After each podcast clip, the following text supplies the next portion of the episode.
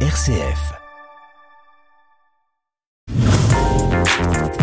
Un être, une passion. Jérôme Gourgeot. Claude Hénen, bonjour. Bonjour.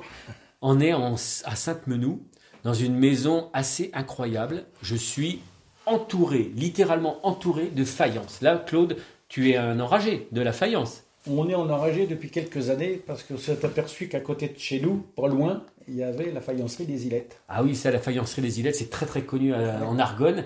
Mais là, là, tu pousses l'excès. Là. Là, Combien qu'on a de pièces autour de nous Là, on a environ 270 pièces. 270 pièces. Et euh, on rentre dans la, dans la maison, il y en a partout. Donc, Il y a peut-être pas une toilette quand même. euh, pas tout non, pas encore. Pas encore. Alors là, je parle, je me tourne, je vois. Alors il y a vraiment des pièces incroyables. Alors c'est vrai que c'est une histoire. Ceux qui connaissent les faïenceries euh, des Ilettes savent que c'est toute une, une époque. Qu'est-ce qui t'a poussé à ça? Ben, Comment tu as eu cette idée? On- un jour, on été se balader au plus de Saint-Ouen, puisque je suis originaire de là-bas. T'es un Et parigot, toi. oui. Un parigot, oui. Et on s'est aperçu qu'il y avait des faïences qui étaient là. On nous a dit que c'était les Ilettes. On connaissait pas. On nous a dit que les Ilettes, c'était en bas de chez nous. Donc, on a déjà, au- à- au- à Saint-Ouen, on en a déjà acheté trois faïences. Ouais. Et puis on est allé les faire expertiser, on a dit tiens non c'est vraiment d'ici et c'est du patrimoine local. Donc après ben, on s'est mis à en rechercher tout du long, tout du long, puis ça fait... Mais qu'est-ce qu'il fait? Parce que c'est des assiettes, il y a des tout. alors, bah, Quand on n'y connaît rien, alors je le fais un peu exprès là, mais c'est finalement toujours un peu pareil. C'est des fleurs, c'est des coques, c'est des. euh, euh, qu'est-ce qui fait que tu distingues un peu tout ça euh, comme Eh ben, ça? Qu'est-ce qui fait que tu le. C'est parce qu'il y a certaines qui ont certains défauts. Si je prends celle-ci par exemple, tu as un petit défaut dans là, ils l'ont remplacé par un petit papillon. Ah oui, là, oui c'est vrai qu'on voit une ouais, de loin, on pourrait croire que c'est une tache, en fait c'est un papillon. Ouais. Voilà. Et ils ont des couleurs différentes, Voilà. y il y a une histoire. Tu t'es renseigné un peu là-dessus Ben, du on s'est renseigné, c'est parce que euh, les premiers ont été faits à- par un certain monsieur Leclerc en 1742, donc c'est déjà une histoire qui est assez lente, et ça s'est terminé en 1850.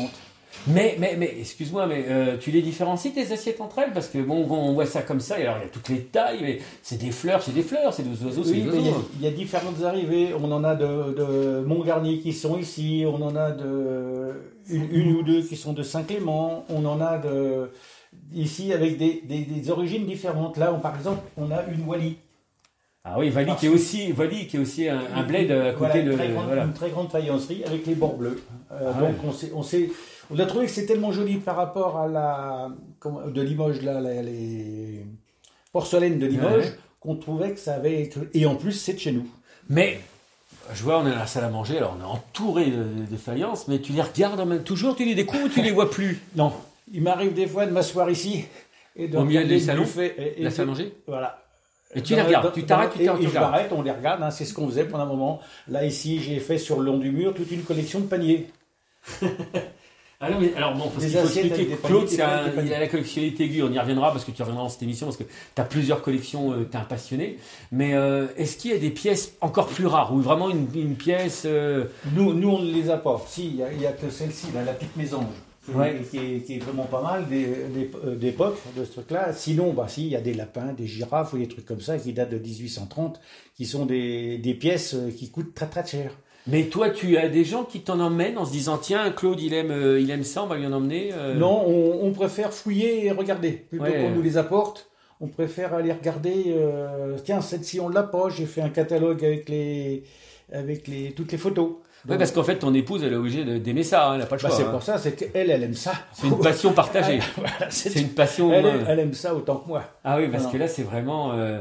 Et là, il y a une pièce que tu cherches que, activement? On, non, on cherche plus. On sait, c'est l'occasion, l'occasion qui fait le larron, parce que des fois, avec, la, avec les- le catalogue que j'ai, on regarde si on l'a ou si on l'a pas.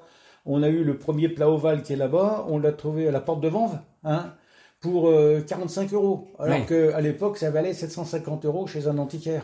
Ah oui, Donc, on a bon. eu des occasions, mais c'était des pièces euh, formidables, quoi. Voilà, donc on a un musée qui n'en est pas un, mais qu'on est un quand même, euh, au cœur de Sainte-Menou, donc euh, Claude Hénen, bravo, et puis euh, bah, on reparlera ensemble, Claude, parce que tu as quand même pas mal d'autres collections sous le coude. Merci Claude. Merci.